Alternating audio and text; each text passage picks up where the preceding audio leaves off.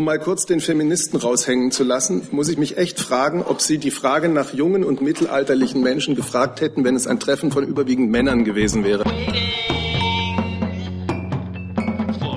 So, einen wunderschönen guten Tag. Ich eröffne diese Regierungspressekonferenz und begrüße als allererstes den Regierungssprecher Herrn Steffen Seibert sowie die Sprecherinnen und Sprecher der Ministerien. Liebe Hörer, hier sind Thilo und Tyler. Jung und Naiv gibt es ja nur durch eure Unterstützung. Hier gibt's keine Werbung, höchstens für uns selbst. Aber wie ihr uns unterstützen könnt Oder sogar Produzenten werdet. erfahrt ihr in der Podcast-Beschreibung. Zum Beispiel per PayPal oder Überweisung. Und jetzt geht's weiter. Wir haben, wie Sie sehen, sehr, sehr viele Gäste heute, über die wir uns natürlich freuen.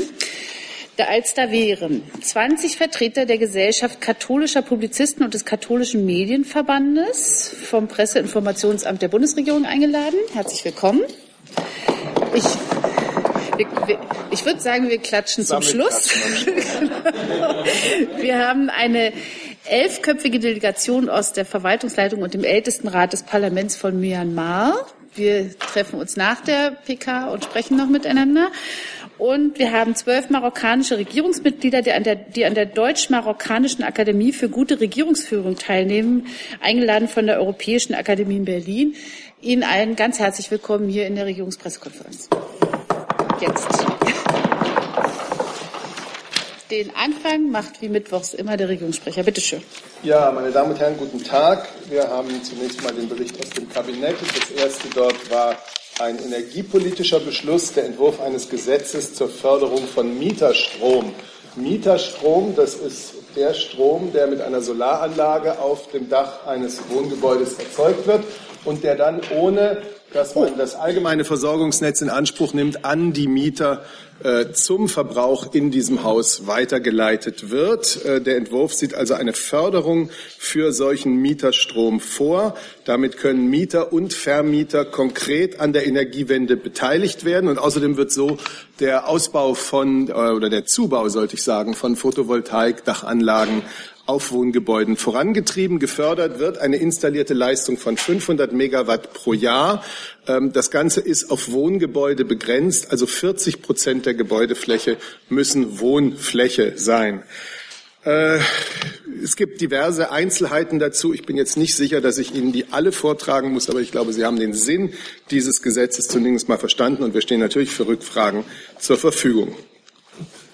Der zweite Tagesordnungspunkt, eine wichtige Mitteilung für die 20 Millionen Rentnerinnen und Rentner in Deutschland. Die Renten werden erhöht zum 1. Juli und zwar in den neuen Bundesländern um 3,59 Prozent und in den alten Bundesländern um 1,9 Prozent. Wir hatten ja im vergangenen Jahr die höchsten Rentensteigerungen seit 23 Jahren und es ist äh, erfreulich, dass die Rentenbezüge auch in diesem Jahr spürbar angehoben werden können. Das Kabinett hat die erforderliche Verordnung dazu heute auf den Weg gebracht. Äh, Die unterschiedliche Erhöhung in den alten und den neuen Ländern, das wissen sicherlich viele von Ihnen, ist darauf zurückzuführen, dass die Rente vor allem den Löhnen folgt. Also die äh, für die Renten relevante Lohnentwicklung lag eben im Jahre 2016 äh, im Vergleich zu 2015. Äh, Im Westen ging es um 2,06 Prozent hoch, im Osten um 3,74 Prozent. Dann gibt es noch einen dämpfenden Nachhaltigkeitsfaktor und so kommt man zu diesen Rentensteigerungen. Die Angleichung des Rentenwerts Ost an den Rentenwert West kommt damit erneut deutlich voran. Äh, Die war vor dieser Erhöhung äh, bei 94,1 Prozent und wird dann mit der Erhöhung ab dem 1. Juli bei 95,7 Prozent liegen. Das nächste Thema behandle ich kurz, weil drei Minister hier dazu schon ausführlich vorgetragen haben. Das ist der Legislaturbericht Digitale Agenda 2014 bis 2017. Mit dieser digitalen Agenda hatte die Bundesregierung vor drei Jahren ja die Leitlinien ihrer Digitalpolitik definiert, rund um drei Kernziele Wachstum und Beschäftigung auf der einen Seite, Zugang und Teilhabe zum Digitalen äh, auf der anderen Seite und Vertrauen und Sicherheit. Es ist, äh, so hat es der Innenminister mal ausgedrückt, wie ein öffentliches Haushalts, äh, Hausaufgabenbuch, dass man sich da ähm, geschaffen hat. Und heute, drei Jahre später, kann man sagen, es ist viel geschafft worden. Dieser Legislaturbericht beschreibt die Meilensteine der digitalen Agenda. Er beschreibt aber durchaus auch eben die zu erwartenden Herausforderungen für die nächste, die 19. Legislaturperiode. Stichworte sind die Unterstützung der Wirtschaft auf dem Weg in die Industrie 4.0, die Förderung einer wettbewerbsfähigen Berufsbildung 4.0, die Stärkung der Cybersicherheit, die Anpassung des Datenschutzrechts, die Verbesserung der Wagniskapitallandschaft für Start-ups und natürlich auch die Fortschritte beim flächendeckenden Breitbandausbau. Ich will es dabei belassen, denn Sie hatten hier ja schon die Gelegenheit, von den Ministern selber zu hören. Alle vier Jahre äh, wird dem Bundeskabinett der entwicklungspolitische Bericht der Bundesregierung vorgelegt und den hat das Kabinett heute verabschiedet. Das ist also die Bilanz der vergangenen Legislaturperiode auf entwicklungspolitischem Gebiet. Deutschland arbeitet in der Entwicklungspolitik mit sage und schreibe 85 Partnerländern zusammen. Im ersten Teil des Berichts werden die notwendigen Maßnahmen dargestellt, um den globalen Herausforderungen zu begegnen. Weltweites Bevölkerungswachstum, Klimawandel, Migrationsbewegung, gewaltsame Konflikte. Wir orientieren uns dabei an den Leitbildern der UN-Agenda 2030 und den Zielen für nachhaltige Entwicklung. Und dann werden die zentralen Herausforderungen genannt, die Ernährungsfrage, die Überwindung von Armut und Hunger, Klima- und Umweltschutz, eine gerechte Gestaltung der Weltwirtschaft und die Minderung von Fluchtursachen, die Sicherung von Frieden. Ähm, der Bericht liefert also sowohl Bilanz als auch Ausblick auf die künftigen Handlungsfelder. Ein paar Zahlen, die in diesem Zusammenhang wichtig sind. Der Etat des BMZ in diesem Jahre 2017 liegt bei 8,5 Milliarden Euro. Das ist ein neuer Höchststand und die sogenannten ODA-Leistungen, also die öffentliche, die Leistungen öffentliche Entwicklungszusammenarbeit, äh, sind alleine zwischen 2014 und 2015 von 12,5 Milliarden auf 16,2 Milliarden Euro gestiegen. Ich will einige Punkte nur nennen. Es wurden in dieser Legislaturperiode mehr als 12 Milliarden Euro von der Bundesregierung bereitgestellt, um strukturelle Fluchtursachen zu bekämpfen. Es stehen dem BMZ jedes Jahr etwa eineinhalb Milliarden Euro für Projekte Ernährung im Bereich Ernährung, Landwirtschaft und ländliche Entwicklung zur Verfügung. Und im Bildungsbereich war Deutschland 2015 mit Auszahlungen in Höhe von 1,7 Milliarden Euro der größte bilaterale Geber weltweit. Man kann also durchaus sagen, dass in der laufenden Legislaturperiode die Entwicklungspolitik einen Stellenwert erreicht hat, erhöhte Haushaltsmittel, aber auch konkrete Fortschritte, ähm, der durchaus ein neuer äh, und bedeutender Stellenwert ist. Deswegen ist das eine insgesamt positive Bilanz, die die Bundesregierung äh, über ihre Entwicklungspolitik in dieser Legislaturperiode zieht. Aber klar ist auch, die Herausforderungen sind nicht geringer geworden und denen werden wir uns stellen müssen. Zum Schluss äh, hat der Bundesinnenminister Kurz äh, zum Thema Flucht und Migration vorgetragen. Heutiger Schwerpunkt äh, seines Berichts war der aktuelle Stand bei der Rückkehr bzw. Rückführung von Ausreisepflichtigen. Im ersten Quartal dieses laufenden Jahres gab es fast 8.500 freiwillige Rückkehrer und etwas über 6.700 Rückführungen. Hauptherkunftsländer der Ausreisepflichtigen bleiben die Länder des Westbalkans, mit denen äh, staatlicher Seite die Rückführungszusammenarbeit auch weitgehend reibungslos verläuft. Auch mit anderen wichtigen Herkunftsländern hat sich die Zusammenarbeit bei den Rückführungen erheblich verbessert. Der Minister hat dann noch äh, Schritte zur Umsetzung des Beschlusses der Besprechung der Bundeskanzlerin mit den Ministerpräsidenten der Länder vom 9. Februar zur Rückkehrpolitik dargestellt. Soweit vielleicht erstmal von mir. Herzlichen Dank. Ähm, gibt es Fragen zur Förderung des Mieterstroms? Gibt es Fragen zur Rentenerhöhung? Gibt es Fragen zur digitalen Agenda? Eher nicht, da hatten Sie ja gerade Gelegenheit. Äh, gibt es Fragen? Ja, es gibt eine Frage vom Kollegen Jung zum entwicklungspolitischen Bericht. Eine Sekunde, ich muss erstmal das Mikro finden. Ist das? Ja, bitteschön.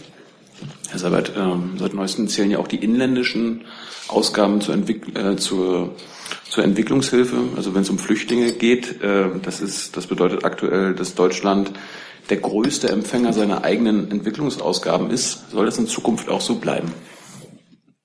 Ich schlage vor, dass die Sprecherin des zuständigen Ressorts mit all ihrer Fachkenntnis darüber berichtet. Aber so aus Regierungssicht würde ich auch eine. Sie spricht, wir haben das Ressortprinzip, sie spricht natürlich damit für die Entwicklungspolitik der Bundesregierung.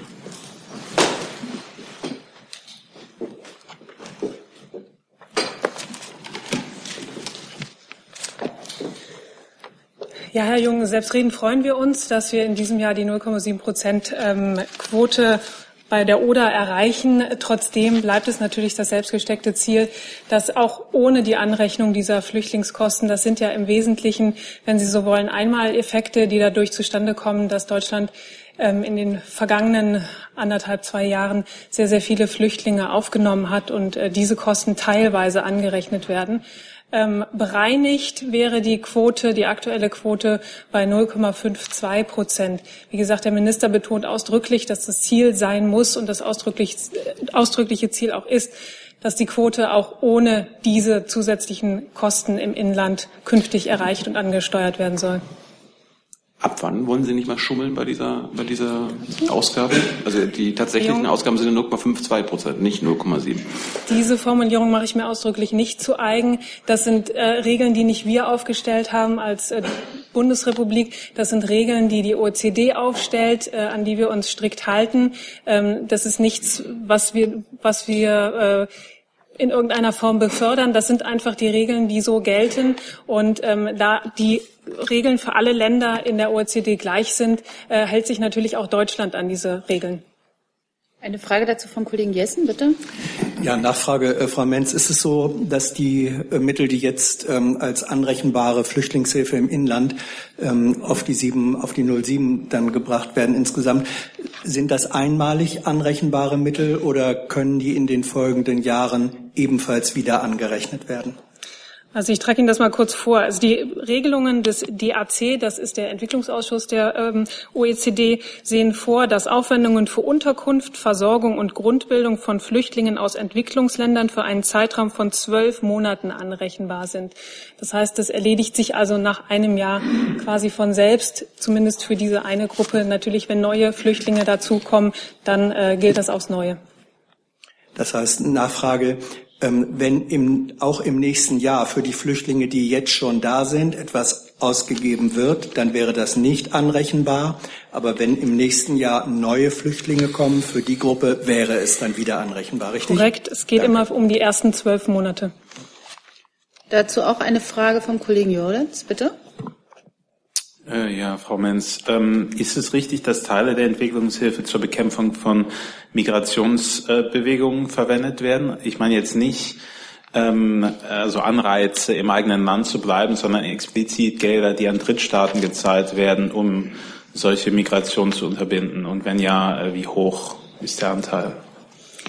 Also unter dem Rubrum ähm, Fluchtursachen bekämpfen geht es uns als BMZ darum, die Ursachen zu vermindern, den Druck zu vermindern, die Anreize zu vermindern oder die, die, die Ursachen zu bekämpfen, ähm, die Menschen in unterschiedlichsten Regionen der Welt dazu zum Teil zwingen oder dazu drängen, ihr Herkunftsland zu verlassen. Es geht nicht darum, Migration zu verhindern als Selbstzweck. Es geht darum, den Menschen vor Ort die Lage im eigenen Land lebenswert zu machen, ihnen Perspektiven vor Ort zu geben, sie in ihrer Herkunftsregion zu versorgen. Sie wissen vielleicht, dass die allerwenigsten Menschen sich ähm, aus, aus Beweggründen äh, ihre Heimat verlassen, ähm, die, die also aus einfachen Gründen ihre Heimat verlassen. Das ist immer ein schwerer, schwerer Schritt. Es ist ein großer Schritt.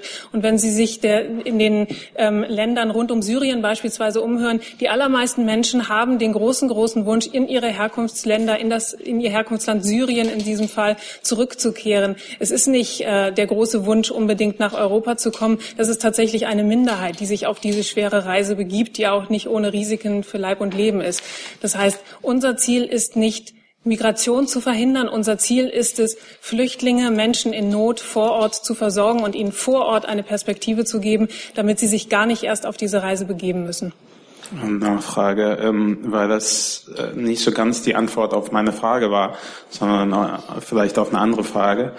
Ähm, es geht mir darum, wie viel Geld die Bundesrepublik aus dem Etat Entwicklungshilfe an zum Beispiel Länder wie Libyen zahlt, um die äh, Migration von Menschen durch Libyen Richtung Europa beispielsweise zu verhindern. Libyen ist kein Partnerland des BMZ, insofern muss ich Ihnen da Fehlanzeige melden. Ja, es ging nicht nur um Libyen, ich sagte beispielsweise. Es ist tatsächlich so, dass wir Länder, die ähm, hohe Zahlen von Flüchtlingen aufnehmen, das betrifft einzelne Staaten in Nordafrika beispielsweise, dass wir die natürlich auch bei der Versorgung dieser Flüchtlinge unterstützen. Das gilt ja auch beispielsweise im Falle der Türkei, die ja fast drei Millionen Flüchtlinge aufgenommen hat und dort enormes leistet. Also ähm, natürlich unterstützen wir diese Länder konkret bei der Versorgung von Flüchtlingen. Ich kann Ihnen jetzt aber nicht für, für jedes einzelne Land äh, aus dem Ärmel geschüttelt leider jetzt äh, aufzählen, wie hoch diese Beträge sind. Dazu eine Frage des Kollegen ja. hier in der sechsten Reihe, bitte schön. Ja, auch nochmal eine Verständnisfrage. Also fließen dementsprechend auch Gelder, also Entwicklungshilfegelder, wenn Sie so wollen, ähm, in den sogenannten Kampf gegen den Terrorismus, also im Sinne der Fluchtursachenbekämpfung? In bestimmten Ländern, oder? Ich verstehe diesen, diese Verbindung, die Sie da gerade. Naja, weil Sie ja gerade sagten, ähm, die Gelder dienen halt auch zur, ja, zur Bekämpfung von Flucht, von Fluchtursachen. Und ähm, das Argument ist ja oft zu sagen, ja Mensch, der, der internationale Terrorismus schafft halt genau eben diese Fluchtursachen. Daraus ähm, ja, schließt sich für mich die Frage, ob halt dann auch Gelder in diese Bekämpfung ähm, ja, des Terrorismus, der ja Grundlage der Fluchtursachen ist, dann auch fließen. Nein. Das BMZ ist nicht zuständig für Terrorbekämpfung. Also im Sinne der Stabilisierung von, von Ländern gegen den Kampf gegen den Terrorismus. Okay, vielen Dank. Noch eine Frage dazu vom Kollegen Jung, bitte. Ja, nur eine Lernfrage. Fließen auch aus Ihrem Haus Gelder ähm, in die Türkei im Rahmen dieses ähm, äh, Flüchtlingsdeals? Das BMZ unterstützt vor Ort konkret die Versorgung von Flüchtlingen. Das heißt, ähm, dort, wo Flüchtlinge aufgenommen werden, ähm, da unterstützt das BMZ entsprechend mit Geldern. Beispielsweise fördern wir die Ausbildung von Lehrern, von syrischen Lehrern, die ähm, Unterricht geben für syrische Flüchtlingskinder. Das ist inzwischen eine Zahl von 12.000 Lehrern, die wir dort finanzieren. es geht also ganz konkret um Unterstützung im Rahmen dieser Flüchtlingskrise. also ganz konkret darum, äh, Flüchtlingen, die in der Türkei aufgenommen worden sind, äh, zu helfen. Der Kollege Rinke, ist das das richtige Mikro? Ja, bitte. Ja. Äh, Frau Menz, ich habe eine Zusatzfrage zu einer neuen entwicklungspolitischen Initiative, die die Kanzlerin gestern angekündigt hat im Rahmen der G20-Präsidentschaft, nämlich eine Kreditlinie oder Fazilität für Frauen in Entwicklungsländern. Ich hätte ganz gerne gewusst, ob Ihr Minister das A unterstützt, äh, B das ausgestaltet und plant und um wie viel Geld es hier äh, als deutschen Beitrag geben, gehen würde kann mich dazu jetzt nur ganz allgemein äußern. Natürlich unterstützen wir das. Das unterstützt auch der Minister.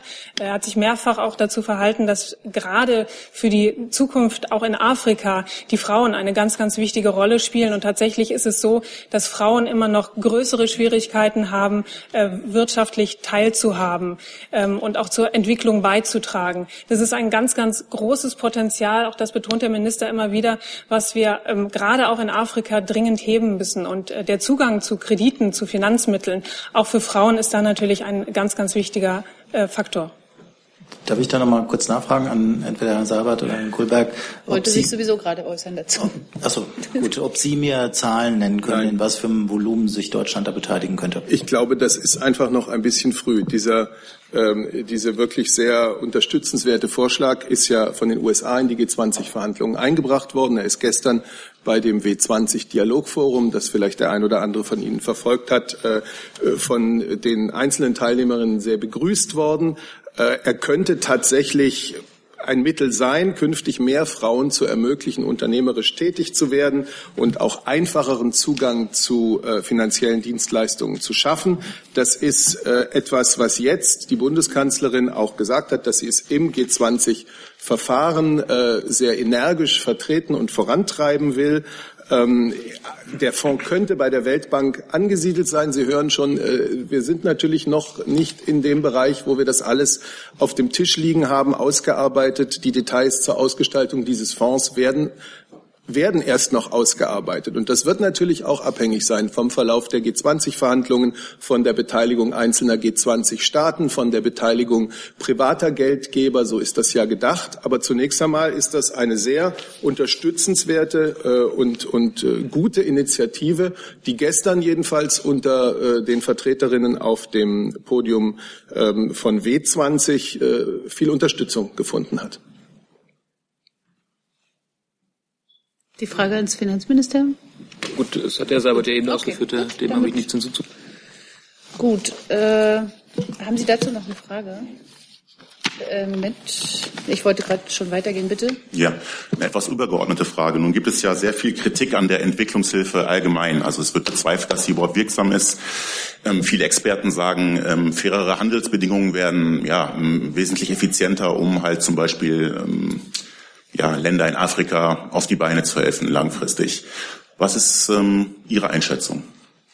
Also wenn Sie das Thema faire Handelsbedingungen beispielsweise ansprechen, da sind wir ja auf gutem Weg, denke ich. Ähm, das sind natürlich ähm, kleine Schritte, die zum, die zum Ziel führen. Und Sie müssen da, glaube ich, äh, wirklich die, die einzelnen Sektoren auch aufgreifen und einzeln betrachten. Nehmen Sie beispielsweise unser Textilbündnis, was inzwischen 150 Mitglieder hat und auf einem guten Weg ist, nach und nach auch mit einer, ähm, einer großen Marktabdeckung von insgesamt 50 Prozent auf dem aktuellen Stand ähm, nach und nach Verbesserungen zu erreichen, hin zu besseren Sozialstandards, hin zu besseren Arbeitsbedingungen in den Produktions Entwicklungsländern hin zu fairer Bezahlung. Das sind äh, kleine Schritte, beispielsweise auch im Bereich Kakaoproduktion. Auch dort gibt es ähm, große Fortschritte in die richtige Richtung zu verzeichnen. Das ist etwas, wofür sich der Minister vehement einsetzt. Ähm, natürlich ist das äh, unterstützen wir das voll und ganz. Natürlich setzen wir uns dafür ein, dass weltweit die Handelsbeziehungen fair ausgestaltet werden. Wenn ich Sie richtig verstehe, würden Sie also ähm, ja das bejahen, dass im Endeffekt fairere Handelsbedingungen wesentlich effektiver wären als ähm, ja, Entwicklungszusammenarbeit, wie es heutzutage heißt? Nein, das habe ich nicht gesagt. Das eine hm. und das andere gehen Hand in Hand. Hm. Äh, ich würde jetzt gern dieses Thema erstmal abschließen, weil ich habe jetzt noch schon jetzt sieben weitere Themen auf meinem Zettel. Und da habe ich wahrscheinlich sogar schon welche Kollegen noch übersehen. Also ähm, ich, äh, jetzt gibt es Fragen zum Bericht des Bundesinnenministers im Kabinett. Das sehe ich nicht. Dann ist jetzt der Kollege Valasopoulos dran. Nee, eine Sekunde. Bitte schön. Eine Frage an Herrn Kohlberg und vielleicht Herr Seibert. Gestern in einem Interview, Herr Tsipras hat wortlich gesagt, Zitat, keine, Sparmaß, keine Sparmaßnahmen ohne Schuldenreduzierung. Wir wollen diese Maßnahmen billigen, aber nicht umsetzen, wenn keine Entscheidungen zu den Schulden gibt. Ja, vielen Dank. Äh, Im Grunde ist ja der Stand äh, von äh, Valletta, da haben sich die Finanzminister geeinigt äh, oder die Institutionen mit Griechenland geeinigt und äh, das wurde auch äh, in Valletta bestätigt, äh, dass es jetzt die Reformmaßnahmen geben soll zur Umsetzung der, äh, der Beschlüsse im Mai 2016 der Finanzminister. Und äh, da ist eine ganz eindeutige Vereinbarung mit äh, Griechenland getroffen worden. Griechenland hat zugesichert, Reformmaßnahmen zu treffen, die einen äh, Primärüberschuss von 3,5 Prozent mittelfristig erbringen.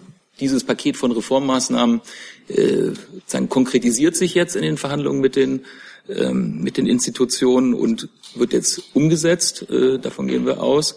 Und dann ist eine weitere Passage in dieser Einigung äh, vom Mai 2016, wo drin steht, dass äh, wenn äh, diese Maßnahmen alle umgesetzt sind und wenn das gesamte Programm umgesetzt ist, also das gesamte dritte Hilfsprogramm, das ist dann nach jetziger Planung in 2018 der Fall, dann sichert die Eurogruppe zu, ähm, über Schuldenmaßnahmen zu sprechen, soweit es notwendig sein sollte, um die Schuldentragfähigkeit für Griechenland sicherzustellen. Und das ist der Stand, den ich Ihnen berichten kann. Gut. Ich habe dem nichts hinzuzufügen. Ja. So, äh, in diesem Interview, Herr Seibert, Herr Tsipras hat gestern sehr große Komplimente an Frau Merkel und Herr, Herr Schäuble gemacht. Wie ist die Zusammenarbeit? Gut. Das, ja, das können, wir, können wir bestätigen. Also Herr Zakalottos und Herr Schäuble stehen in regelmäßigen Austausch. Äh, Im Valletta haben alle Seiten betont, auch Herr Zakalottos, dass er an schnellen Fortschritten äh, interessiert ist. Das hat auch der deutsche Finanzminister immer wieder äh, betont, dass wir da schnell vorankommen wollen. Wir sind jetzt etwas hinter dem Zeitplan. Eigentlich sollte ja nach der Vereinbarung aus dem Mai äh, die äh, Programmüberprüfung, die jetzt noch läuft, im Dezember schon abgeschlossen sein. Ähm, und deswegen können wir dem griechischen Finanzminister nur zustimmen, äh, dass wir an schnellen Fortschritten interessiert sind. Dann hat jetzt mit einem neuen Thema der Kollege in der sechsten Reihe, bitte schön. Philipp Menn, WDR. Habe eine Frage an die Bundesregierung zur Verhaftungswelle in der Türkei in der vergangenen Nacht. Da sind mehr als 1000 vermeintliche Anhänger der Gülen-Bewegung verhaftet worden. Wie wird das von der deutschen Bundesregierung bewertet? Und in dem Zusammenhang, in dieser Woche gab es ja ein Interview äh, in der Bild-Zeitung mit dem äh, stellvertretenden Regierungschef Herrn Simsek, der ähm, sich erhofft, dass Deutschland Wirtschaftshilfe an die Türkei leistet. Ähm, Im Zusammenhang mit diesen Verhaftungen oder auch unabhängig davon, ähm, sind Sie dazu bereit? Wie sehen Sie diese, diesen Wunsch? Ja, wir haben uns ja schon häufiger zur innenpolitischen Lage in der, in der Türkei geäußert und ähm, ist natürlich richtig und diese Razzia, von der Sie berichten und die Verhaftung, von der Sie berichten, stellt die türkische Regierung ja in einen Zusammenhang mit der Aufklärung des Putschversuches. Es ist natürlich richtig, dass der Putsch, ähm, den es in der Türkei im letzten Jahr gab, vollständig aufgeklärt wird und dass auch die Hintermänner, die diesen Putsch ähm, durchgeführt haben, ähm, dingfest gemacht werden. Aber dabei müssen ja doch rechtsstaatliche ähm, rechtsstaatliche Maßnahmen eingehalten werden und äh, Fragen der Verhältnismäßigkeit geklärt werden. Und deshalb wird es Sie nicht überraschen, dass wir diese ähm, Massenverhaftungen, aber auch andere, die wir in der Vergangenheit beobachtet haben, durchaus mit, mit, mit Sorge zur Kenntnis genommen haben, weil wir nicht glauben, dass ähm, so eine lange Zeit nach dem Putsch ähm, die Verhaftung von, von 1000 Personen wirklich verhältnismäßig sein sollte. Wobei diese 1000 Personen habe ich auch nur aus der Presse entnommen. Das ist eine Zahl, die, die, die wir noch nicht verifizieren konnten. Und die Wirtschaftshilfe? Ich glaube, das, äh, dazu haben wir uns in der Vergangenheit auch schon häufiger geäußert. Es gibt eine Reihe von, ähm, von Fällen, die das deutsch-türkische Verhältnis belasten. Ich nenne hier nur mal beispielhaft Dennis Yücel. Und ähm, ich denke, das macht es nicht einfacher, über Wirtschaftshilfe zu sprechen, bilateraler Art. Eine Nachfrage noch. Heißt das, wenn Herr Yücel freigelassen wird, dann sind Sie gesprächsbereit? Das heißt gar nichts. Das heißt äh, zunächst mal nicht. Ähm, das heißt zunächst mal nur, dass die, dass die Beziehungen derzeit belastet sind. Ich meine, es gibt ja über Herrn Yücel heraus, hinaus noch andere Dinge, die wir in den letzten Wochen und Monaten beobachten konnten. Und ähm, das äh, lässt uns halt äh, zurückhaltend sein, was derzeit die Wirtschafts-, äh, was, was derzeit Dis Diskussionen über Wirtschaftshilfen angeht. Dann hat, wenn ich Ihre Zeichen richtig verstanden habe, sind Sie mit einem weiteren, einem neuen Thema. Ja, zur, Bitte schön auch bei zu Herrn Fischer, an Herrn Fischer, zu der Stolperstrecke, die gestern der Bundesaußenminister in Israel hinter sich bringen musste. Zwei Fragen, äh, zwei kurze Fragen. Hat sich diese Nötigung, man könnte auch sagen Erpressung, wie immer man es bezeichnen will, ähm, also die Korrelation zwischen dem Gespräch mit zwei Nichtregierungsorganisationen und der Gelegenheit, den Ministerpräsidenten zu treffen, vorher abgezeichnet, so dass sie hätten anders planen können oder ähm, war das wirklich so überraschend, wie es in einigen Berichten äh, rüberkam? Und, Herr Fischer, gibt es Regularien für Antrittsbesuche, die dann möglicherweise gerade im diplomatischen Bereich doch einen höheren Grad an Zurückhaltung den Reisenden auferlegen? Also ähm, ich glaube, da haben die Kollegen, die auf der Reise waren, ja gestern auch schon die, die mitreisenden Journalisten gebrieft. Es hat sich so Sonntagnacht oder bei der Nacht von Sonntag auf Montag abgezeichnet, dass von israelischer Seite hier ein Konnex zwischen dem Gespräch des Ministerpräsidenten und dem Termin mit den Nichtregierungsorganisationen hergestellt wird. Es ist schon so, dass es äh, davor, das verrate ich sicher auch kein Geheimnis, hier und da Signale gegeben hat, dass äh, das Treffen nicht auf so ganz große Gegenliebe bei äh, der israelischen Seite stößt, aber dass es diesen Konnex gibt, äh, das hat sich dann tatsächlich erst ähm, während der Reise abgezeichnet. Und auch dann äh, gab es noch äh, vielfältige Gespräche hinter den Kulissen. Und dass es nicht zu diesem ähm, Gespräch gekommen ist, halten wir für sehr bedauerlich und der Minister hat es ja auch zum Ausdruck gebracht, äh, war letztlich ähm, überraschend, zumal er ja schon häufig in Israel gewesen ist und auch häufiger Herrn Netanyahu getroffen hat und wie er das selber zum Ausdruck gebracht hat, durchaus ein sehr offenes Verhältnis zu ihm gepflegt hat. Und die zweite Frage war die Frage nach den äh, Geflogenheiten bei Antrittsbesuchen. Nee, festgelegte Regeln für Antrittsbesuche äh, gibt es nicht. Man versucht seinen, ähm, seinen, seinen sozusagen Counterpart zu treffen. Das ist in, in Israel, weil das Amt des Außenministers ja derzeit in Personalunion von Herrn Netanyahu geführt wird, Herr Netanyahu.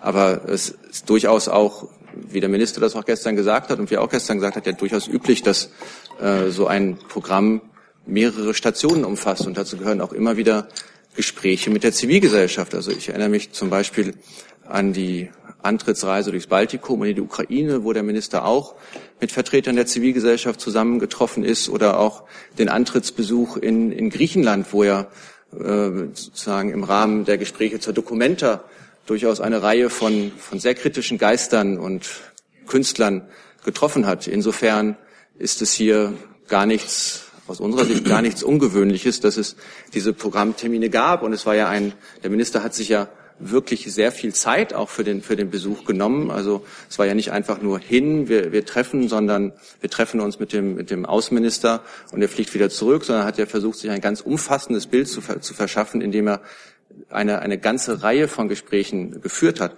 unter anderem auch ähm, mit ähm, ehemaligen Militärs, mit denen er sich über die Sicherheitslage Israels ausgetauscht hat. Von daher ist, glaube ich, sozusagen, ging es tatsächlich darum, sich ein ganz umfassendes Bild der aktuellen Lage zu verschaffen. Und deshalb fanden wir es überraschend, dass äh, und durchaus sehr bedauerlich, dass eben ein Mosaikstein, um dieses umfassende Bild zu erhalten, fehlte, nämlich dann letztlich das Gespräch mit dem israelischen Ministerpräsidenten. Auch für die Bundeskanzlerin kann ich noch einmal hinzufügen, ähm, auch die Bundeskanzlerin sieht es als bedauerlich an, dass es gestern nicht zu einem Treffen zwischen Außenminister Gabriel und Premierminister und Außenminister Netanyahu gekommen ist. Auch bei Reisen, Auslandsreisen der Bundeskanzlerin stehen regelmäßig Begegnungen mit Nichtregierungsorganisationen, mit Vertretern der Zivilgesellschaft auf dem Reiseprogramm. Und in einer Demokratie sollte es für ausländische Besucher ohne Probleme möglich sein, mit kritischen Vertretern der Zivilgesellschaft zu sprechen. Nachfrage. Das ist aber eine kurze Zusatzfrage. Könnte es denn sein, dass im Sinne der Augenhöhe beim nächsten Besuch, welcher Regierungsmitglieder aus Israel auch immer, man sich in der Regierung irritiert zeigt, wenn, sagen wir konkret, ähm, der Wunsch geäußert wird, den American Jewish Committee, das American Jewish Committee zu besuchen oder die deutsch-israelische Gesellschaft, die ja nun wahrlich auch nicht mit dem klaren Bekenntnis zur beispielsweise Zwei-Staaten-Theorie der Bundesregierung übereinstimmt und insofern auch eine abweichende Nichtregierungsmeinung darstellt? Die Antwort darauf ist nein. Und ich will noch mal hinzufügen ähm, zu dem, was ich gerade gesagt habe und was ja im Grunde das Gleiche ist wie das, was der Kollege aus dem Auswärtigen Amt gesagt hat. All das ändert ja nichts an der überragenden Bedeutung unserer Beziehungen zu Israel. Die nächste Frage dazu hat der Kollege Jung, bitte. Fischer, können Sie ganz kurz mal die Motivation äh, des Ministers beschreiben, warum man sich mit Breaking the Silence trifft?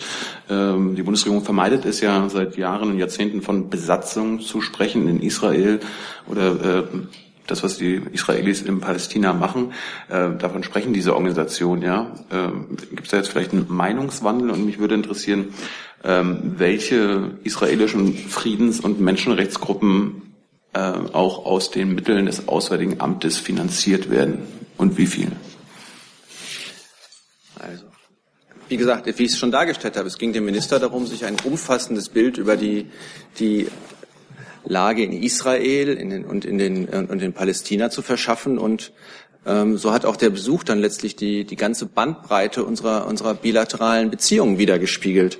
Ich meine, ähm, schon gesagt, er hat ja den äh, israelischen Staatspräsidenten Rivlin getroffen, Oppositionsführer Herzog, er war am Holocaust-Gedenktag in, in, in Yad Vashem. Er hat Gespräche mit hochrangigen Religionsvertretern geführt und das Treffen mit den äh, ehemaligen Mitgliedern ähm, der israelischen Armee und aus dem Sicherheitsapparat hatte ich schon er erwähnt. Also und in diesem Zusammenhang hat er sich dann eben auch mit äh, Vertretern der israelischen und bei dem äh, palästinensischen Teil des Besuchs eben auch mit Vertretern der palästinensischen Zivilgesellschaft getroffen, die sich jeweils mit, mit der Frage der Zwei-Staaten-Lösung und dem Zusammenleben zwischen Israelis und Palästinensern auseinandersetzen. Und am Ende eines, eines sehr langen Gesprächstages gestern hat er dann eben auch äh, diese fünf ähm, Organisation, israelischen Organisationen getroffen, die sich zumindest teilweise kritisch mit der, mit der israelischen ähm, Politik auseinandersetzen. Und ähm, ich glaube, das ist etwas, was im, im bilateralen Verhältnis eigentlich etwas ganz Normales ist. Und was die Finanzierung angeht, so ist es so, dass wir uns ja um ähm, ähm, dass wir friedenserhaltende Maßnahmen überall auf der Welt fördern und das tun wir auch im, im Nahostkonflikt. Und ähm, es gibt da durchaus Organisationen, die wir fördern. Ich habe jetzt keine abschließende Liste dabei, aber in den vergangenen Jahren ist es durchaus so gewesen, dass, dass einzelne der Organisationen, mit denen der Minister gestern zusammengetroffen ist, auch äh, von Seiten des Auswärtigen Amts gefördert worden sind. Können Sie, können Sie uns sagen, welche das sind? Und Herr Gabriel hat ja, als er in den Jahren zuvor in Israel war, auch mal vom Apartheidsregime im Westjordanland gesprochen. Würde er das heute auch nochmal sagen? Oder stellt er das aktuell auch noch fest? Es ist ja nicht wirklich besser geworden in den letzten Jahren. Naja, ich glaube, Herr Gabriel hat sich ja sehr ausführlich zum, ähm, zum Nahostfriedensprozess geäußert und er hat sehr deutlich gemacht, dass ähm, wir davon überzeugt sind, dass ähm, auf Dauer der, der Schlüssel für, für Sicherheit und Frieden zwischen Israelis und Palästinensern ähm, in einer verhandelten Zwei-Staaten-Lösung liegt und dass wir äh, als Bundesregierung alles dafür tun, um diesen wirklich nicht einfachen Weg hin zu einer Zwei-Staaten-Lösung zu unterstützen. Die andere Frage war, nochmal, helfen Sie mir auf die Sprünge. Das war doch ähm, Also welche der Organisationen, die er gestern getroffen hat, werden vom AA finanziert? Ähm, die, die, Organisationen werden nicht vom AA finanziert, das vielleicht schon mal Oder? vorweg, aber es gibt äh, Projektmittelförderung und ähm, wenn ich mich nicht ganz täusche, haben einzelne Organisationen wie Breaking the Silence oder Bezillem, die ja gestern auch in der Presse erwähnt wurden, immer wieder mal Projektförderung erhalten, wobei das bei Bezillem ähm, das letzte Mal, glaube ich, 2015 der Fall war. Dann hat jetzt die nächste Frage der Kollegin in der sechsten Reihe, ja. bitte. Ähm, in Israel erhalten ja alle Organisationen, die mehr als die Hälfte ihres Geldes aus dem Ausland erhalten, seit Juli letzten Jahres im Rahmen des äh, Transparenzgesetzes schärfere Auflagen. Ähm, was ist denn die Einschätzung der Bundesregierung zu diesen äh, russischen Verhältnissen in Israel? Ich glaube, dazu haben wir uns hier schon häufig genug geäußert. Das können Sie in den Protokollen der, Presse, der Bundespressekonferenz nachlesen. Wären Sie so freundlich, das am heutigen Tage aufgrund der aktuellen Situation nochmals zu tun? Ich glaube, da muss ich nicht, muss, das muss ich nicht weiter erwähnen. Da, wir haben unsere Haltung dazu klar gemacht und äh, auch gegenüber der israelischen Seite klar gemacht und ähm, das haben wir auch hier schon vertreten und wie gesagt, Sie können das nachlesen. Dann hat der Kollege Rinke die nächste Frage zum Thema. Genau, passt sehr gut, schließt sich direkt an. Ich hätte nämlich ganz gerne von Herrn Seibert und Herrn Fischer gewusst, ob der Vorfall gestern für Sie ein Indiz dafür ist, dass die israelische Regierung einen weniger liberalen Kurs steuert, äh, weil es dafür ja verschiedene Indizien gibt. Eben das NGO-Gesetz ist erwähnt worden, jetzt äh, die Sanktionierung eines NGO-Kontaktes. Und dann hätte ich ganz gerne gewusst, ob Sie es richtig fänden, dass der Bundespräsident, der ja in Kürze nach Israel reist, auf jeden Fall die NGO Breaking the Silence auch besucht. Wir haben grundsätzlich äh, dem Bundespräsidenten äh, bei der Vorbereitung solcher Reisen, äh, glaube ich, hier von dieser Stelle keine Hinweise zu geben. Die beiden Präsidialämter stehen miteinander in äh, Kontakt zur Vorbereitung des Besuchsprogramms, denn der Einladende im Falle unseres Bundespräsidenten ist ja der israelische Staatspräsident.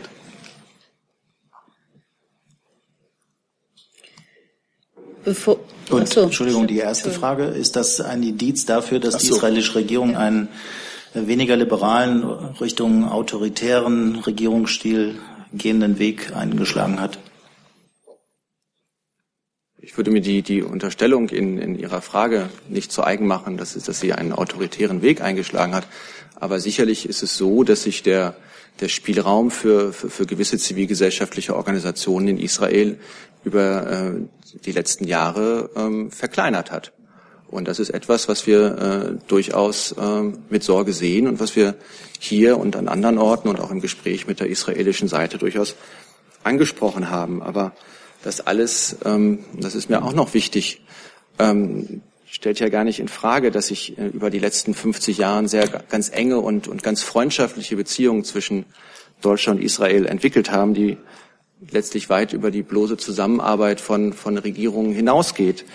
Und dass wir für diese ja, enge Freundschaft sehr, sehr dankbar sind und wir diese nach, äh, den, nach der furchtbaren Tragödie der Shoah als, auch als eine Art Wunder betrachten. Und es ist ja etwas, was der Minister ja auch gestern zum Ausdruck gebracht hat, als er sich gestern Abend dann nochmal ähm, gegenüber der Presse geäußert hat und gesagt hat, dass sein Verhältnis zu Israel, das Verhältnis Deutschlands zu Israel sich äh, durch äh, dieses nicht zustandekommen des Termins mit dem äh, israelischen Ministerpräsidenten nicht ändern wird. Und dass wir weiterhin zwei, zwei Länder bleiben, die auf das engste miteinander zusammenarbeit, zusammenarbeiten. Bevor die Kollegin Engel ihre Frage stellt, ähm, will ich bloß sagen, ich habe jetzt noch sechs Fragen zu diesem Thema und schließe jetzt dieses Thema. Den Kollegen Jordans kann ich schon mal runternehmen, sehe ich gerade. Äh, ja, Sie haben ja alle selbst eine Uhr, da hängt auch eine. Äh, so, Kollegin Engel, bitte.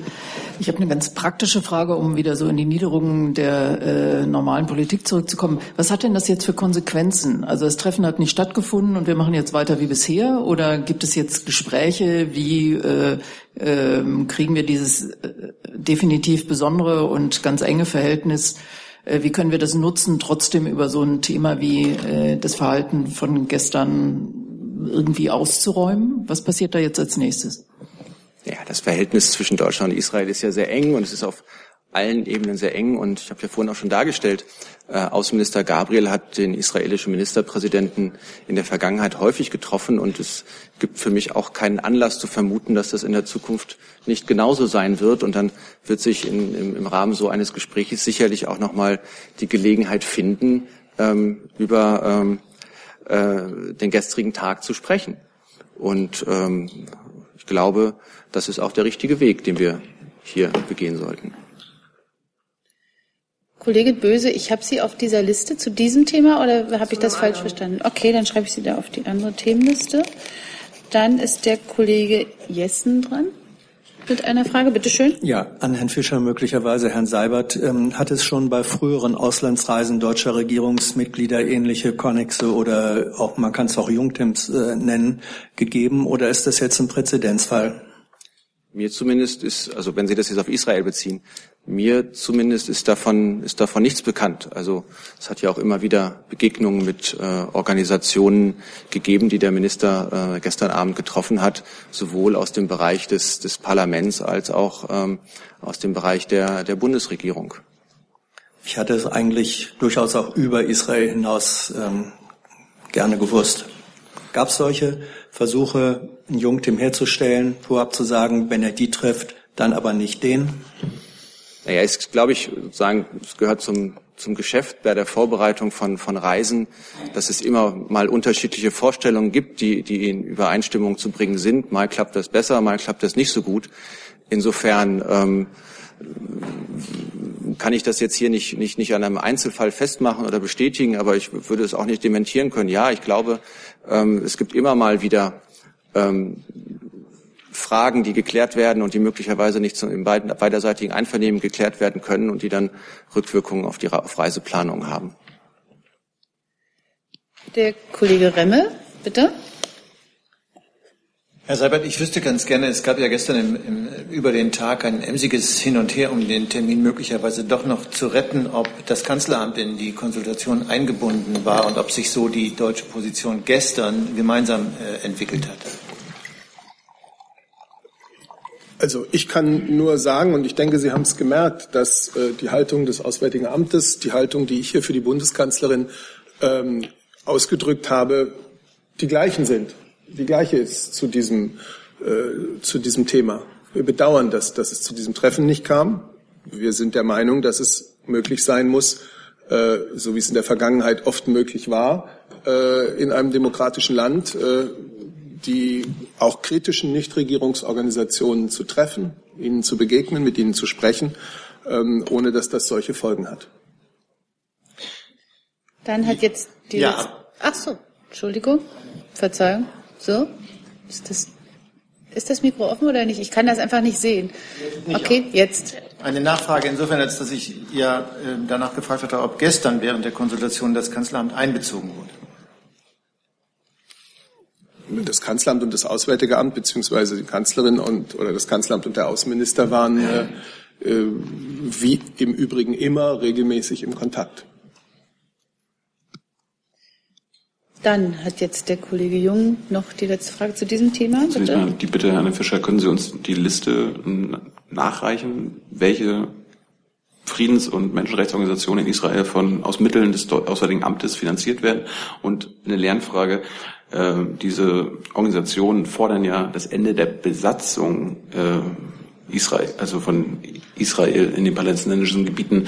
Die Bundesregierung fordert ja immer nur das Ende der Siedlungspolitik Israels. Fordert die Bundesregierung das Ende der Besatzung? Naja, wir setzen uns für eine Zwei-Staaten-Lösung ein und das ähm, erklärt ja sinnlogisch, dass wir uns dafür einsetzen, dass es zwei Staaten gibt, unabhängige Staaten, zwei demokratische Staaten, Israel und Palästina, die friedlich Seite an Seite leben. Und äh, dazu gehört natürlich auch, dass, äh, dass, dass, dass der palästinensische Staat auch in seiner Sicherheitspolitik ähm, so weit unabhängig ist, dass er, ähm, äh, dass, dass er die Möglichkeit hat, friedlich mit Israel Seite an Seite zu leben. Das heißt, die Besatzung sollte erst enden, wenn die zwei Staaten da sind und nicht schon vorher als Voraussetzung. Naja, wir, wir müssen ja mal von der Realität ausgehen. Die Realität ist derzeit, dass es einen, einen Zustand zwischen, zwischen Israel und, und, den, und, und Palästina gibt, der, ähm, der immer schwieriger wird und immer, und, und, und, und immer weiter weg von einer Zwei-Staaten-Lösung führt. Deshalb geht es jetzt für uns zunächst einmal darum, Spielräume zu eröffnen, um überhaupt wieder Gespräche über eine Zwei-Staaten-Lösung möglich zu machen. Und am Ende dieser Zwei-Staaten-Lösung, äh, und am Ende dieser Gespräche werden auch ähm, sicherlich dann äh, zwei unabhängige Staaten, Israel und Palästina, stehen. Und ähm, die Sicherheitsfragen sind sicherlich ein ganz wichtiger Teil dieser Gespräche und die Frage des ähm, Abzugs ähm, des israelischen Militärs aus, den, aus dem Westjordanland wird dort eine Rolle spielen. Die Frage der Übernahme der Sicherheitsgewalt äh, durch äh, palästinensische Kräfte, wie das ja auch in der Vergangenheit war, wird dort eine Rolle spielen. Also insofern ist ja, glaube ich, das Ziel, äh, das die Bundesregierung verfolgt, klar. Zwei Staaten zwei demokratische Staaten, die friedlich Seite an Seite nebeneinander leben. Dann ist jetzt die Kollegin in der fünften Reihe mit einem neuen Thema dran. Bitte sehr. Cordula Robeck, RTL NTV. Meine Frage geht an den Sprecher des Verteidigungsministeriums. Es gibt Meldungen, dass Ihre Ministerin den Chefausbilder des Heeres abgesetzt hat, weil er Verfehlungen bei der Ausbildung nicht schnell genug geahndet hat. Wie stellt sich diese ganze Angelegenheit aus Ihrer Sicht dar? Und es ist ja nicht der erste Fall dieser Art. Wie will die Ministerin sicherstellen, dass so etwas in Zukunft nicht vorkommt, heißt Verfehlungen bei der Ausbildung unterbunden werden? Ja, ähm, ich fange vielleicht mal an mit dem Bereich ähm, zu Ihrer ersten Frage erstmal. Ähm, Im Zuge der Aufarbeitung der Vorkommnisse in Fullendorf ähm, ist es ja so gewesen, dass wir nochmal umfassend ähm, in unseren Datenbestand reingeschaut haben und geprüft haben, wo gab es jetzt Vorkommnisse, wie sind die bearbeitet worden, ähm, wie ist, was ist da in der Vergangenheit gelaufen. Ähm, dort haben wir unter anderem festgestellt, dass es im, am Standort Sondershausen, einem begrenzten Bereich dort in einer Teileinheit, über einen längeren Zeitraum auch Mängel im Führungsstil gab und Mängel im Führungsverhalten. Die sind mit ihrer Art jetzt, was damals in Fullendorf gelaufen ist, nicht zu vergleichen, haben dennoch ein gewisses Muster, was ähnlich ist. Ähm, es sind auch wieder hier ähm, klare Verstöße gegen die innere Führung. Ähm, es geht dabei, dass es Mängel sind im Bereich von einem unangemessenen Ausdruck, ähm, dass die Ausbildungsmethoden unangebracht waren oder eben auch mangelndes Fürsorgeverhalten der Vorgesetzten. Es ist gegen die betroffenen Soldaten, ähm, die ähm, die verursacht waren, es sind insgesamt zwei Unteroffiziere, ähm, gerichtliche Disziplinarverfahren eingeleitet worden. Ähm, und diese sind auch inzwischen auch nicht mehr in Ausbildungsverantwortung. Also auch hier in einem, über einen längeren Zeitraum ähm, quasi eine unangemessene Ausbildung, aber wie gesagt nicht vergleichbar jetzt mit den Vorkommnissen in Fullendorf. Was wir bereits machen, Ähm, da ist sogar heute, das war jetzt wirklich Zufall, ähm, auf unserer Seite ähm, auch nochmal die Studie vom Professor Pfeiffer. Das heißt, wir holen uns jetzt rein externe Expertise. Es geht darum, nochmal zu sehen, wie ähm, ist das Lagebild innerhalb der Truppe. Wir haben festgestellt auch, dass unser Meldewesen eben nicht ausreichend ähm, ähm, funktioniert und wir deswegen da auch nochmal nachsteuern müssen. Der Professor Dr. Pfeiffer ist der ehemalige Leiter des Kriminologischen Forschungsinstituts in Niedersachsen und der wird eine bundesweite Studie machen und nochmal reinschauen, wie quasi ähm, Delikte, Hoheitsdelikte, Mobbing, sexuelle Übergriffe in der Bundeswehr am Laufen sind. Ähm, da hat dazu ein Team, ist dort auch in Kooperation mit der Universität in Göttingen und er wird diese Studie starten im Juni und es wird wahrscheinlich über einen Zeitraum von 18 bis 24 Monaten gehen. Fakt ist, ähm, dass Verstöße gegen die innere Führung in der Bundeswehr keinen Platz haben. Und wenn man Verstöße feststellt, meine, wir sind im Bereich mit über 250.000 Mitarbeitern, dann ist es wichtig, dass man dem konsequent nachgeht. Und dem gehen wir konsequent nach. Und ähm, soweit vielleicht zu Ihren Fragen. Gibt es dazu noch Fragen weitere? Gibt es nicht? Dann habe ich den Kollegen Jung mit einem neuen Thema auf der Liste. Bitte. Herr Fischer, die amerikanische Seite, die US-Regierung hat jetzt eingeräumt, dass seit Ende Februar äh, 80 Drohnenangriffe in Jemen stattgefunden haben. Das sind mittlerweile 1,5 Drohnenangriffe pro Tag. Äh, die Bundesregierung hat ja all diese Einzelfälle auf dem Schirm, weil sie sich ja für die völkerrechtliche Einschätzung interessieren, da Rammstein für diese Drohnenangriffe unerlässlich ist als Relaisstation. Ähm, können Sie uns was äh, sagen, ob Sie da nachforschen und wie die völkerrechtliche ähm, Einschätzung dieser Drohnenangriffe, die mehr und mehr zunehmen unter Herrn Trump, ist? Wenn Sie die ähm, Drohnenangriffe im Jemen ansprechen, wäre zum Beispiel die erste völkerrechtliche Vorfrage, die zu klären wäre, ob ähm, die jemenitische Regierung ähm, nicht in diesem Bereich zum Beispiel mit den amerikanischen Streitkräften zusammenarbeitet. Und ähm, da gibt es ja durchaus den einen oder anderen Hinweis. Insofern ähm, stellt sich möglicherweise die Frage nach den, nach den völkerrechtlichen ähm, äh, Konsequenzen, die Sie gestellt haben, gar nicht, äh, gar nicht in dieser Form. Ob sich die möglich, möglicherweise stellt oder nicht, ich habe sie gestellt und äh, das sollten Sie ja wissen. Und ja, gut, ob Sie jetzt Hinweise haben, ob die, ob die jemenische Regierung irgendwas macht, das sollten Sie ja herausfinden. Also ist ja, ja, ja Ihre kennen, Pflicht als Bundesregierung. Herr Jung, wenn ich einmal ausreden dürfte, wäre ich auch dankbar dafür. Danke. Also Folgendes. Sie kennen ja die, ähm, die Position der Bundesregierung zu, äh, in, die, in dieser Frage. Und es ist eben so, um die Völkerrechtsmäßigkeit von solchen Dingen beurteilen zu können, müssen Sie die genauen Umstände kennen. Und das setzt, also eine dieser Fragen ist zum Beispiel, wie steht denn die Regierung zu diesen, äh, zu, zu diesen Angriffen? Und es gibt durchaus Hinweise darauf, dass es da eine Zusammenarbeit zwischen den, äh, zwischen den Amerikanern und der jemenitischen Seite geht. Im Übrigen wissen Sie auch, dass, es, äh, dass wir über keine Botschaft im Jemen verfügen aufgrund der dortigen sehr schwierigen Situation und des, äh, und, und des Konflikts, der dort herrscht. Was es uns im Einzelfall sehr, sehr schwierig macht, einzelne Angriffe auch aufzuklären.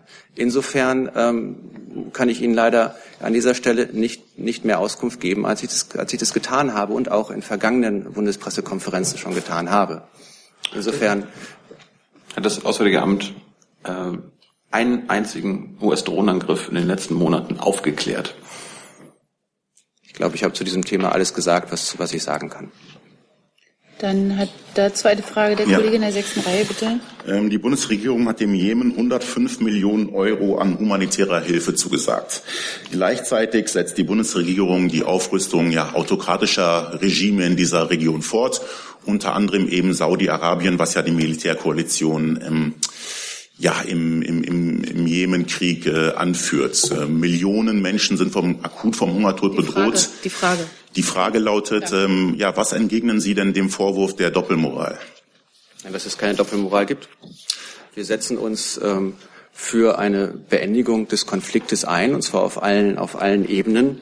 Wir rufen die Konfliktparteien eindringlich zu einem sofortigen Waffenstillstand auf, zur uneingeschränkten Sicherstellung des humanitären Zugangs und äh, zur unmittelbaren Rückkehr an den Verhandlungstisch.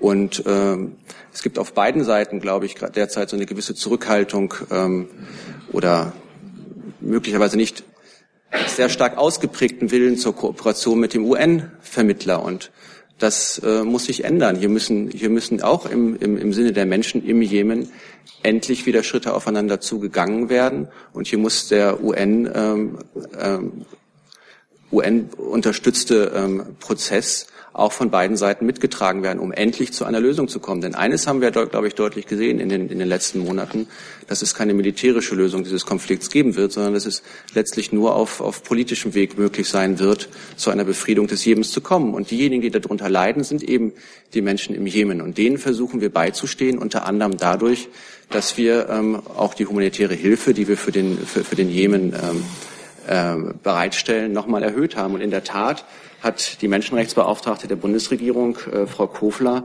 gestern nochmal 55 Millionen Euro für humanitäre Hilfe zusagen können und 50 Millionen Euro aus dem Bereich äh, des äh, BMZ für, für Entwicklungszusammenarbeit, die den Menschen im Jemen zugutekommt und deren wirklich ähm, schwierige Situation verbessern helfen soll. Ja, also der Vorwurf der Doppelmoral speist sich daraus, dass ja die ähm, ja die 105 Millionen Euro jetzt als Beispiel ähm, ja im Gegensatz zu den Einnahmen aus Rüstungsexporten nach Saudi-Arabien ja schlichtweg äh, marginal sind. Und das empfinden viele Menschen als ja, eine gehörige Portion Doppelmoral. Daher diese Formulierung. Das ich kann mit Ihrer Unterstellung ehrlich gesagt nichts anfangen. Ich glaube, wir haben sehr deutlich gemacht, dass wir uns äh, für ein friedliches Ende des Konflikts im Jemen einsetzen und die Konfliktparteien dazu aufrufen, mit äh, dem UN-Vermittler zusammenzuarbeiten.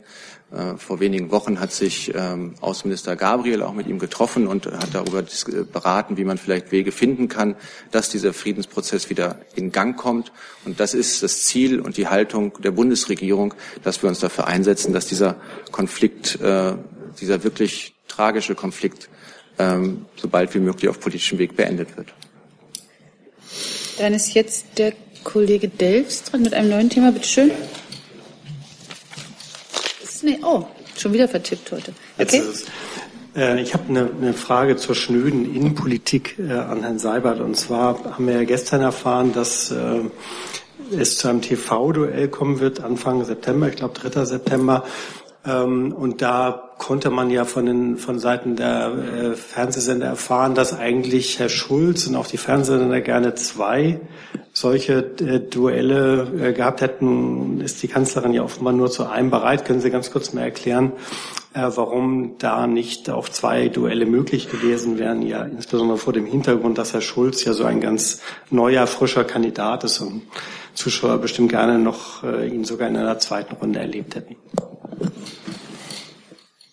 Ja, also zunächst mal grundsätzlich, es war immer klar, dass die Bundeskanzlerin wie auch äh, vor früheren Bundestagswahlen gerne für ein sogenanntes TV-Duell mit dem SPD-Kanzlerkandidaten bereitsteht. Das hat sich im Interesse der Bürger bewährt. Der 3. September ist auch ein guter Termin dafür. Nun haben wir heute auch die äh, Presseberichte zur Kenntnis genommen. Es ist seit einiger Zeit zwischen äh, den Vertretern von Herrn Schulz und der Bundeskanzlerin und den vier Sendern ein Gespräch verabredet. Ähm, auch das ist übrigens wie in den vergangenen Jahren und bei diesem Gespräch in einigen Wochen äh, wird man dann über die Gestaltung der Sendung äh, sich unterhalten und entscheiden. Ein Duell hat sich bewährt.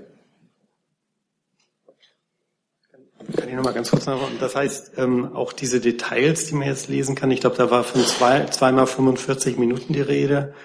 Ähm, die, sind die denn jetzt so schon entschieden eigentlich? Oder ist das sozusagen auch noch äh, äh, Teil der, der Verhandlungen jetzt?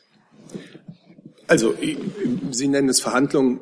Ich würde sagen, es ist das bewährte Verfahren, äh, dass man zusammenkommt mit den Vertretern der Sender und den Vertretern beider Kandidaten äh, rechtzeitig vor einem solchen TV-Duell und dass man über, über die Gestaltung der, äh, der Veranstaltung spricht und sich einigt. Das ist der normale Vorgang und genau auf dem äh, äh steuern wir zu.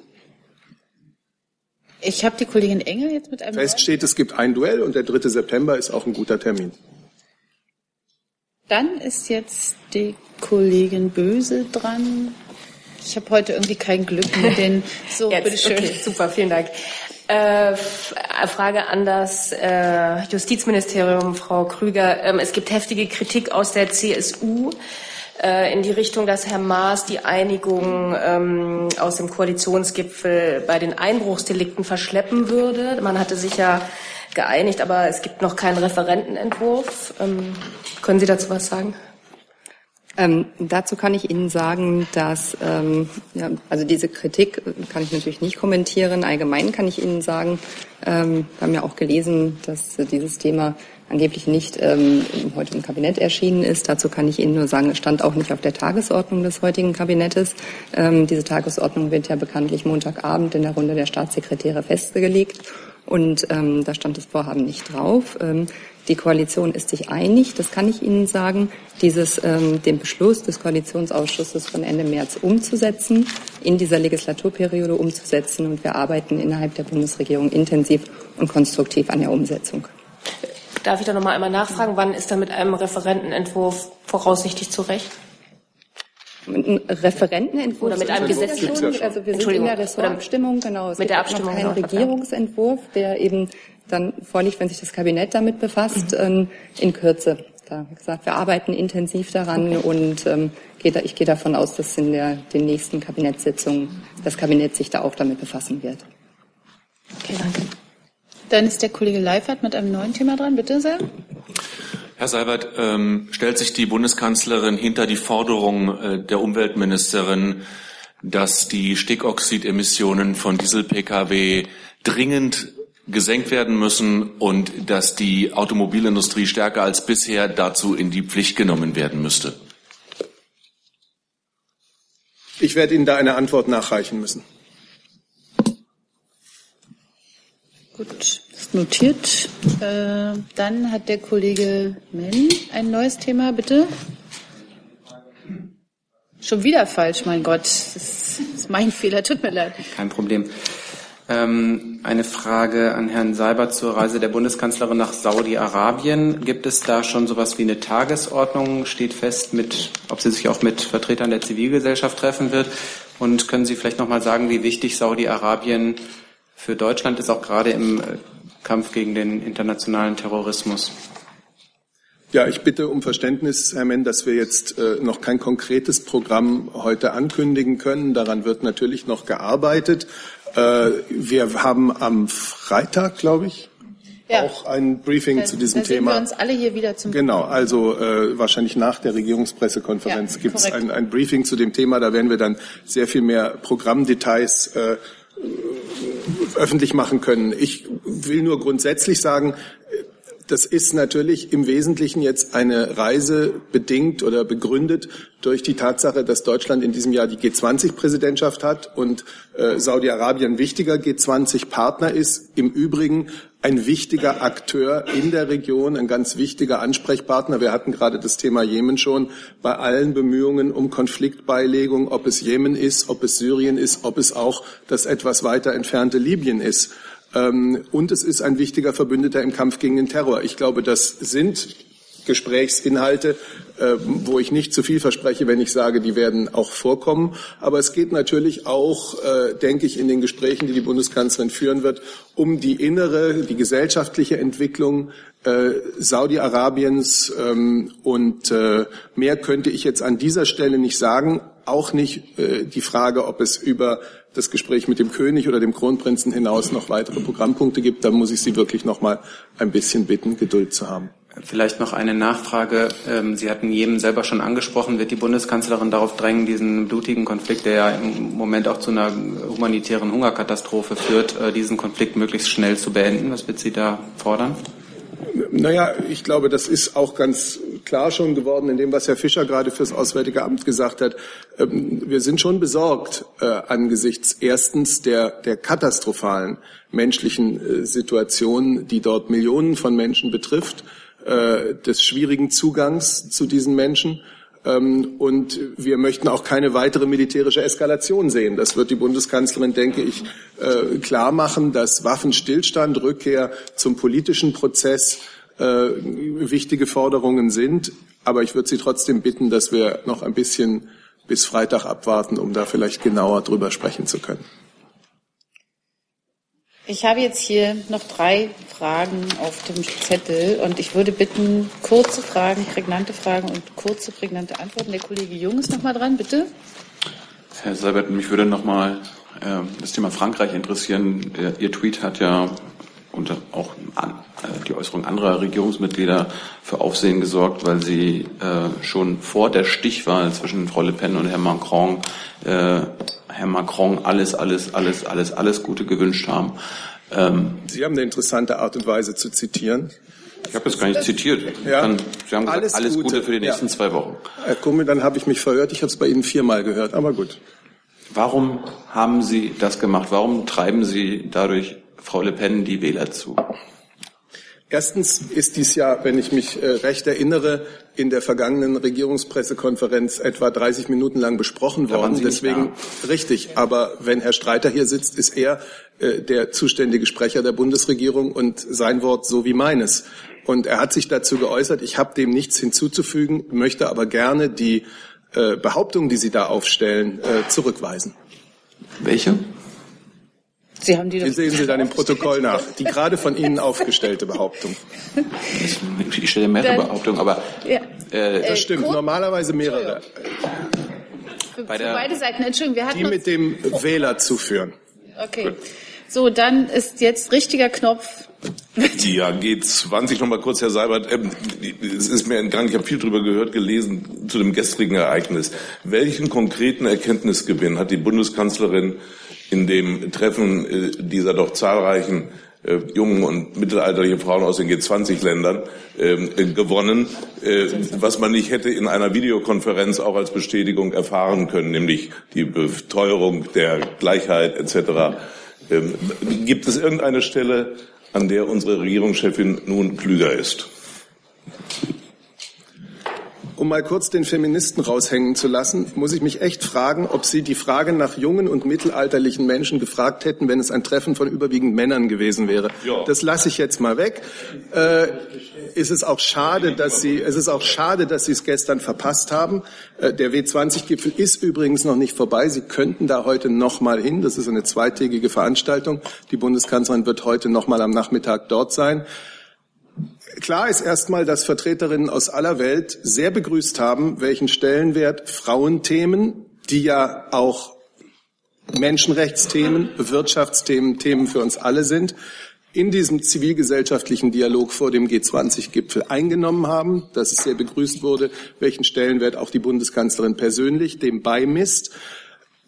Ich habe die 90-minütige Podiumsdiskussion, ich spreche jetzt mal nur für mich, als sehr lehrreich empfunden. Das waren richtungsweisende Beiträge aller Teilnehmerinnen in aller Unterschiedlichkeit ihrer Standpunkte. Ich rate Ihnen wirklich, das soll jetzt nicht äh, überheblich klingen. Ich rate Ihnen echt nachzulesen, was die Vertreterin, die kenianische Unternehmerin gesagt hat, was Frau Lagarde gesagt hat, was Frau Trump gesagt hat, die kanadische Außenministerin Frau Leibinger-Kamüller. Das war ein hochkarätiges und hochinteressantes 90-minütiges Podium und ähm, sicherlich einer der wichtigsten inhaltlichen Punkte, ähm, den die Bundeskanzlerin ja am Abend auch noch mal aufgegriffen hat, ist eben äh, dieser Gedanke einen, eines Fonds, äh, mit dem man äh, weltweit Frauen die Möglichkeit geben will, stärker unternehmerisch oder überhaupt erstmals unternehmerisch tätig zu werden, an Kredite zu kommen. Das ist eine Idee, die gestern von dem Dialogforum sehr positiv aufgenommen wurde und die äh, wir jetzt in den G20-Prozess intensiv reinbringen. Da muss ich aber ganz kurz nochmal nachfragen dürfen. Man kann ja manche Dinge nicht oft genug sagen, aber stimmen Sie mir zu, dass die vertretenen Länder das glücklicherweise, sage ich ausdrücklich subjektiv, diese Dinge schon vorher bekräftigt hatten. Die da noch einmal beteuert wurden. Also ich glaube nicht, dass alles schon äh, vielfach gesagt worden war, was man gestern hörte. Aber die kanadische Außenministerin hat sehr klug gesagt, ähm, man braucht eben für alles, was man sich vornimmt, auch Aktivisten. Akteure und Aktivisten. Und da sind gestern eine ganze Menge Aktivisten äh, im Raum gewesen, die in der Lage sind, in ihre Gesellschaften, in ihre Regierungen und in die Prozesse, an denen sie politisch beteiligt sind, äh, diese Themen hineinzutragen. So, Kollege Delfs, wollten Sie das Thema runternehmen oder wollten Sie sich anschließen dem anderen Thema oder bitte? So, letzte. Liebe Hörer, hier sind Thilo und Tyler. Jung und Naiv gibt es ja nur durch eure Unterstützung. Hier gibt es keine Werbung, höchstens für uns selbst. Aber wie ihr uns unterstützen könnt oder sogar Produzenten werdet, erfahrt ihr in der Podcast-Beschreibung. Zum Beispiel per PayPal oder Überweisung. Und jetzt geht's weiter.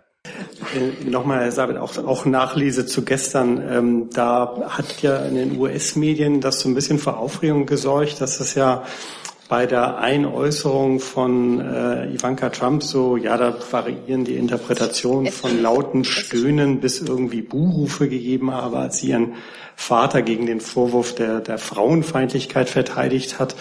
Äh, wie hat das eigentlich die Kanzlerin erlebt? Also ich hatte nur gesehen auf dem Tweet, den sie denn noch von der von diesem Deutsche Bank äh, Reception äh, nach, nachher getwittert hatten äh, da hat sie ja so ein bisschen suffisant gesagt, naja, also sie bedankt sich jetzt ausdrücklich, dass äh, Frau Trump es gewagt habe, hierher zu kommen und sie nimmt ja auch ein paar Ideen mit.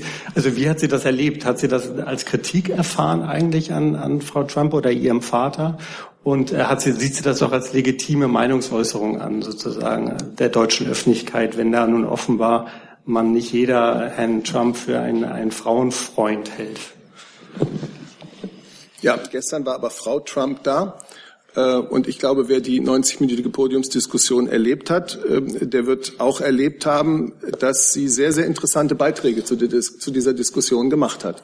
Und äh, das hat die Bundeskanzlerin ja auch noch einmal äh, in ihrem Dank gestern ausgesprochen und hat äh, auch noch einmal darauf abgehoben, ähm, also in diesen Dank eingeschlossen, eben den Dank für die Initiative zu einem Fonds für Unternehmerinnen. Das ist sicherlich einer der wichtigsten Punkte. Äh, das ist eine, eine amerikanische, von amerikanischer Seite hineingetragene Initiative, die gestern großen Beifall gefunden hat und hoffentlich noch ein langes Leben haben wird. Das sind sehr schöne Schlussworte. Äh, ich beende diese Regierungspressekonferenz. Danke allen für Ihr Kommen und Ihr Interesse und wünsche noch einen schönen Tag.